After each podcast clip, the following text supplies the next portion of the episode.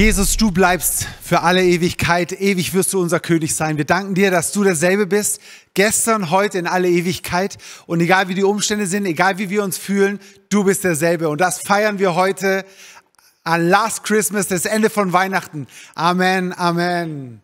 Genau. Vielleicht hast du dich gefragt, als du den Flyer in den Händen gehalten hast, Last Christmas, was soll das bedeuten? Wollen die etwa diesen Song mit uns singen, Last Christmas, I give you my heart? Oder sagen sie, nächstes Jahr wird es gar kein Christmas mehr geben, gar kein Weihnachten mehr geben, die Welt wird untergehen. Ich denke, manchmal könnte das Gefühl bei uns aufkommen, oder? Jetzt seit fast zwei Jahren Corona denken wir schon manchmal an Weltuntergang. Aber das ist nicht das, was es uns ausmacht, warum wir über Last Christmas hier predigen, sondern wir wollen euch in was mit reinnehmen. Denn es ist ja so, dass diese ganze Weihnachtszeit für uns eigentlich immer die stressigste im Jahr ist, oder?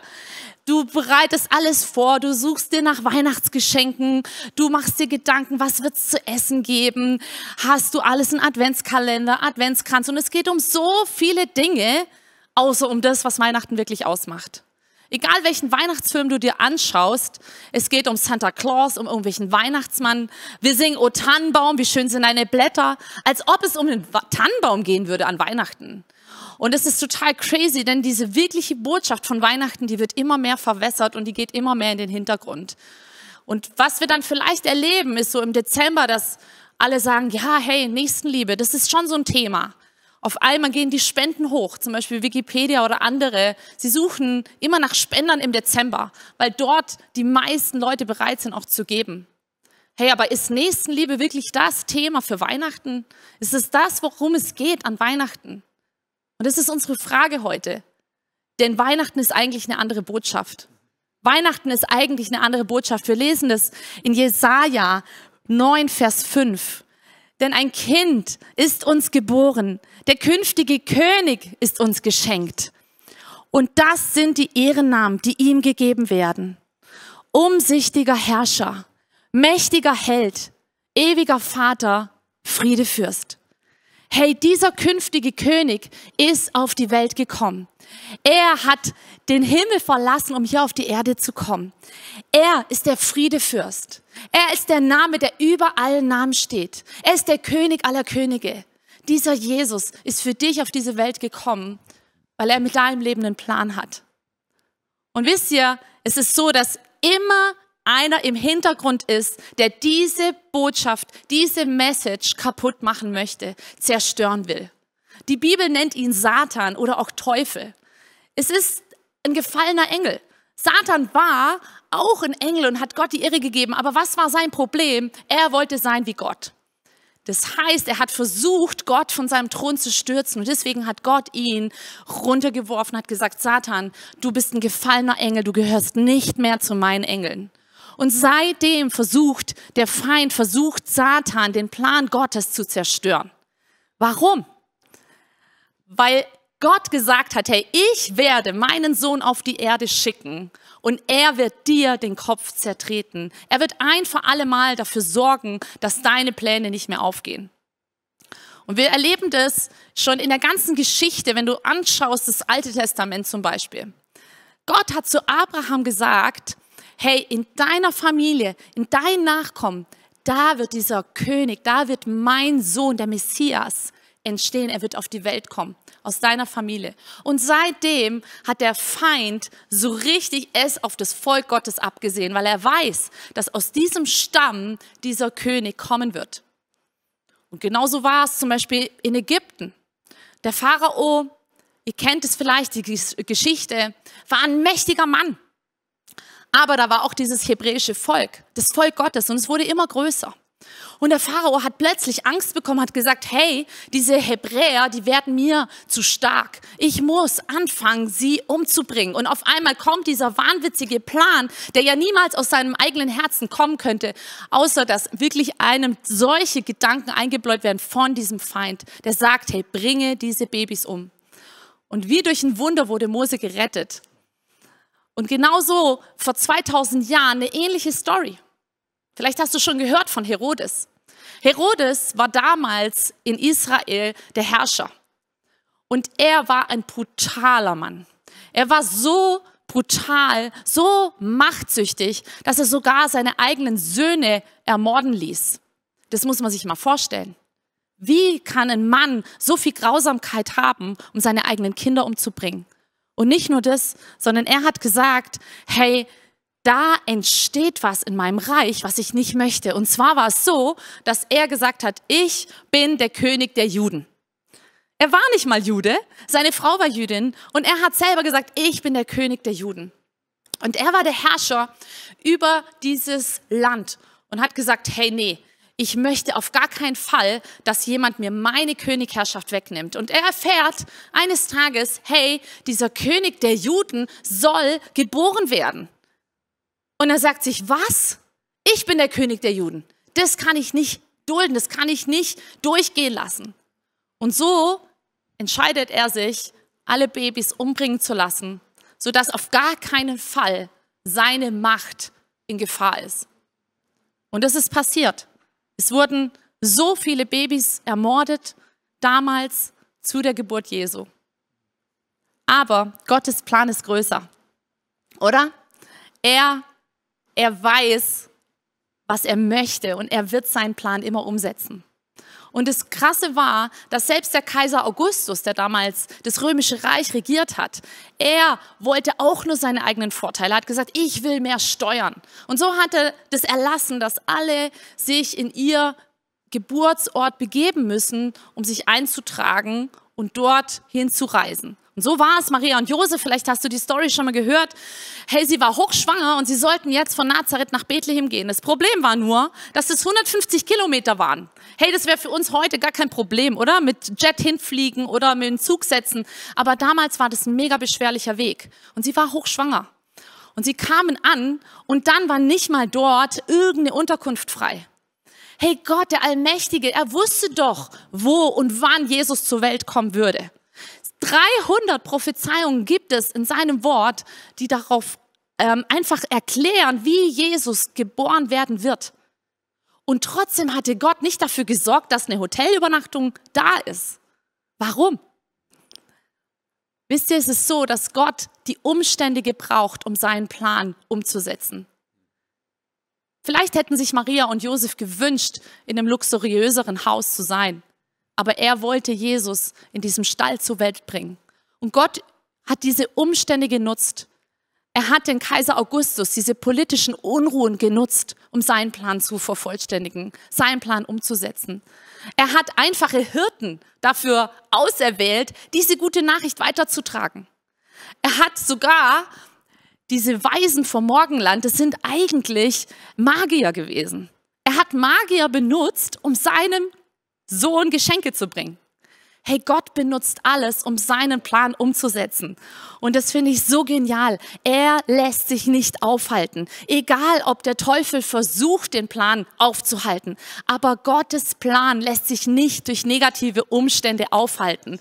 Und es ist diese Message von Weihnachten.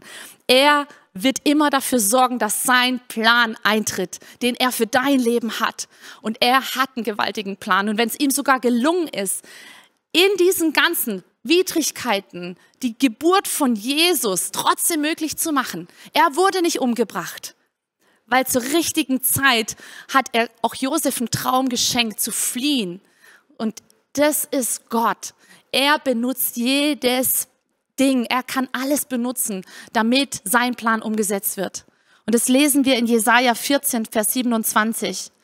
Wenn der Herr der Herrscher, Herrscher der Welt wenn er sich etwas vorgenommen hat, wer kann es dann verhindern? Hey, wenn dieser allmächtige Herr sich was vorgenommen hat, wer kann es verhindern? Wenn er seine Hand ausgestreckt hat, wer kann sie dann wieder abwenden? Nichts und niemand.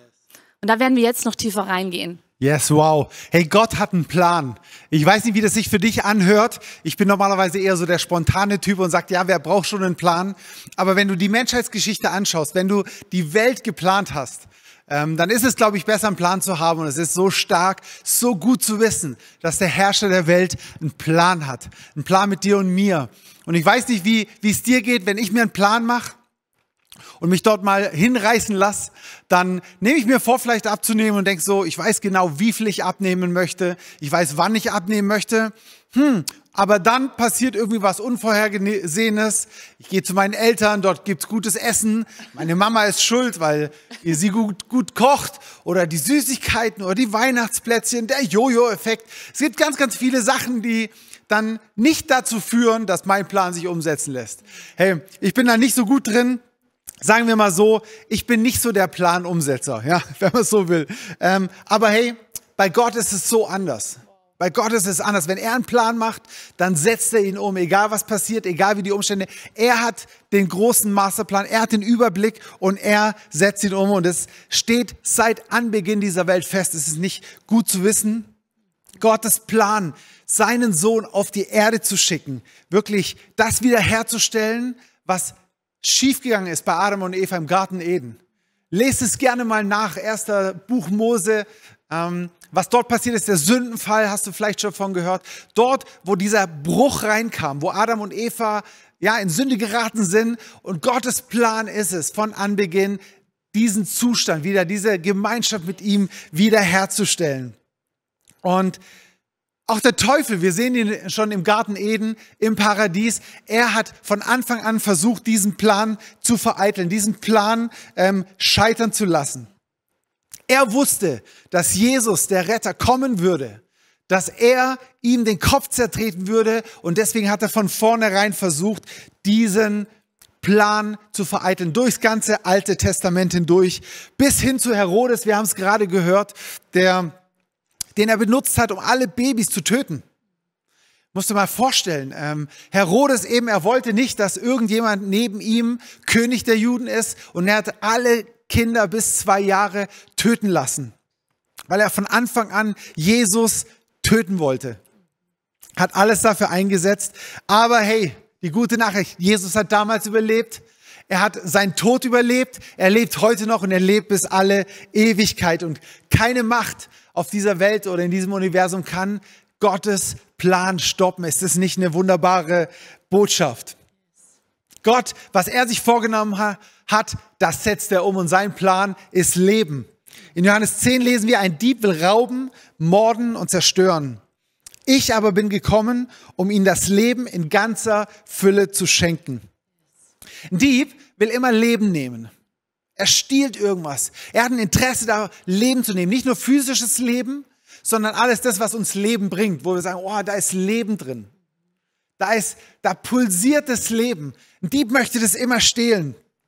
Und der Dieb hier in, der, in dieser Bibelstelle, steht für eine Person, der genau das tut. Der genau versucht, Leben zu nehmen.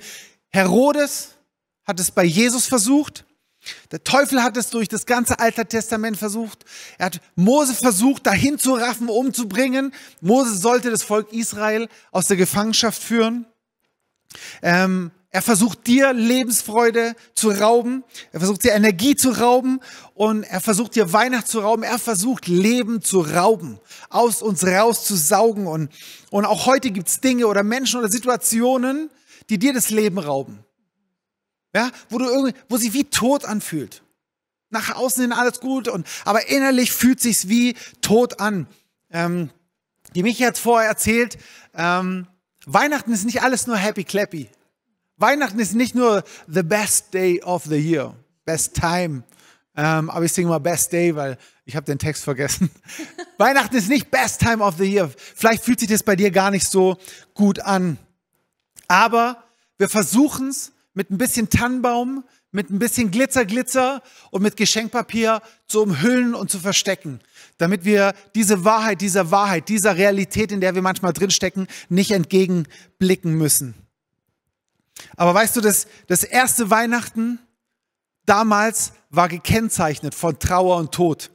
Und vielleicht sieht's bei dir auch so aus. Vielleicht bei dir sieht auch einiges so aus, dass es sich nicht nach Leben anfühlt. Einiges geht schief. Vielleicht bist du enttäuscht von Menschen. Vielleicht hast du Angst vor der Zukunft. Vielleicht hast du Angst, deinen Arbeitsplatz zu verlieren. Egal, vor was du Angst hast oder was, was du vielleicht versuchst.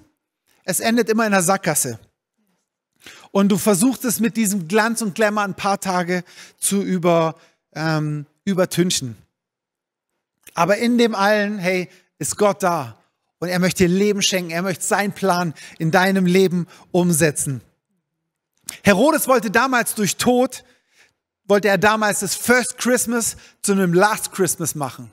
Das erste und letzte Weihnachten. Aber Gott hat durch dieses erste Weihnachten Leben geschenkt. Ist es nicht Wahnsinn? Herr, und das ist die Weihnachtsmessage. Der Teufel, der wollte Weihnachten wirklich stoppen. Er wollte stoppen und nutzte den Tod als Mittel zum Zweck. Aber Gott stoppte den Tod und er, gebrauchte Weihnachten, um Leben zu bringen. Er gebrauchte Weihnachten, um Leben zu bringen. Er sagt, ich bin gekommen, um ihnen das Leben in ganzer Fülle zu schenken. Jesus kam, um eine verlorene Welt zu retten. Er kam, um dein Leben zu retten. Er kam, dich aus deiner Misere zu retten. Und deswegen feiern wir Weihnachten. Und es bedeutet mehr, bedeutet mehr als ein bisschen Weihnachtsstimmung. Es bedeutet mehr als so ein bisschen nett beisammen sein, mit der Familie zusammenkommen, gutes Essen zu haben, sich gut zu fühlen, gute Geschenke und alles. Es bedeutet mehr, er, es bedeutet mehr als nur ein bisschen. Es bedeutet mehr als nur ein bisschen. Er ist gekommen, um uns Leben zu geben, Leben im Überfluss. Jesus kam als das Leben. Jesus kam als das Leben. Und hey, das ist die Botschaft, die, die gültig ist. Nicht nur für vier Sonntage, für vier Adventssonntage. Nicht nur für die Weihnachtszeit, sondern für die Ewigkeit, für unser ganzes Leben. Und das ist dieses Geschenk Gottes, das er bringt dich rauszureißen. Ähm, Tod war eigentlich der Grund für Weihnachten. Totale Finsternis. Finsternis überall, aber Johannes 1.5 sagt, das Licht scheint in der Dunkelheit und die Dunkelheit konnte es nicht auslöschen. Ja, wie in dem Clip, wo wir vorgesehen, diese Kugel des Licht, ja, in der Dunkelheit rauskommt, diese Dunkelheit versagen. Ja, sogar Tod mag da sein. Selbst um Jesu Geburt war so viel Tod, so viel Blut vergießen. Aber an Weihnachten feiern wir, dass das Licht in der Dunkelheit scheint, dass das Licht in die Welt gekommen ist und die, äh, die Dunkelheit vertreibt. Sein Licht kann in deiner Dunkelheit scheinen. Ist es nicht wunderbar? Gott hat damals die Umstände gebraucht und er gebraucht heute Umstände, Situationen, um in deinem Leben zu wirken. Und du sollst heute erleben, du kannst heute, du darfst heute erleben, wie Gott in deiner Situation dein Leben wendet, wie sein Licht in deine Dunkelheit kommt. Er schenkt das wahre Leben in ganzer Fülle und, ähm, und du entscheidest, ob es dein Last Christmas wird oder ob es zu einem New Christmas für dich wird, wo neues Licht, neues Leben reinkommt, ein Licht voller Leben. Und wie das geht, möchte ich dir an vier Symbolen zeigen. Und zwar einmal das Herz. Das Herz steht dafür da, dass, dass Gott dich liebt. Es steht da, dass Gott dich liebt, unendlich, bedingungslos, egal was du gemacht hast. Jetzt sagst du, Stefan, hey, du weißt nicht, was ich gemacht habe. Da möchte ich dir sagen, hey, du weißt nicht, was Gott für dich gemacht hat. Gott liebt dich bedingungslos. Und dann kam die Trennung, diese Weggabelung. Und die steht dafür, dass für die Zielverfehlung, Gott hat einen Plan für dein Leben, wir haben es gehört. Gott hat einen Plan für dein Leben und, und im Laufe der Zeit durch den Sündenfall und durch dein Leben ist wie zu einer Zielverfehlung gekommen. Wir kommen nicht dort an, wo Gott uns haben möchte, wo Gott dich haben möchte. Und es wäre ein Riesendrama und es ist ein Riesendrama. Aber Gott hat die Lösung gegeben. Gott hat die Lösung geschaffen. Jesus, sein Sohn, er hat ihn geschickt. Er kam in diese Welt. Er kam als dieses Licht, um äh, zu scheinen, um am Kreuz zu sterben. Er hat gesagt, ich lege mein Leben hin. Ich habe die Macht, mein Leben zu geben und ich habe die Macht, es wieder zu nehmen. Er hat den Tod überwunden, genau für dich und für mich, um diese Weggabelung wieder zusammenzubringen. Um das, was kaputt gegangen ist seit dem Sündenfall, seit dem Gartenehen, seit Adam und Eva, was in deinem Leben kaputt gegangen ist, um wieder herzustellen, wieder neu zu machen. Und das ist die lebendige Hoffnung, dieser Anker, diese Hoffnung, die er dir geben möchte. Und die ist heute für dich da. Die gilt jetzt für dich. Und wenn du sagst, ich möchte diese Hoffnung annehmen, ich möchte, dass dieses Licht in meinem Leben leuchtet, ich möchte, dass von heute an nicht mein Last Christmas ist, sondern mein New Christmas, dann möchte ich jetzt mit dir beten. Schließ einfach deine Augen und bete mit mir und sag, Jesus, Herrscher dieser Welt, ich habe heute von dir gehört. Und ich erkenne, dass du das Licht bist das in diese Welt gekommen ist, in meine Welt. Und ich möchte, dass du in mein Leben kommst. Ich möchte, dass du, der Herrscher über mein Leben bist. Komm in mein Leben. Mach alles neu. Mach alles neu. Ich danke dir, dass du mir alles vergibst und mir von nun an neues Leben gibst. Ich danke dir, Heiliger Geist, dass du jetzt in mein Leben einziehst. Zeig mir meinen neuen Schritt und schenk mir nicht nur New Christmas, sondern dieses neue Leben, das heute beginnt. Amen, Amen. Hey, wenn es dein Gebet heute war zum ersten Mal, dann war es die beste Entscheidung in deinem Leben. Ich bete für dich, dass der Gott des Friedens in deinem Herzen jetzt regiert, dass du ähm, diesen Frieden, dieses Licht erlebst und dass du von heute an erlebst, dass Jesus dein König ist, dass er dein Leben wandelt zum Guten und dass du ihn von heute an erlebst. Sei gesegnet. Wir wünschen dir wunderbare Weihnachten. Yes. Feier schön. In dem Namen Jesus. Amen und Amen. Amen.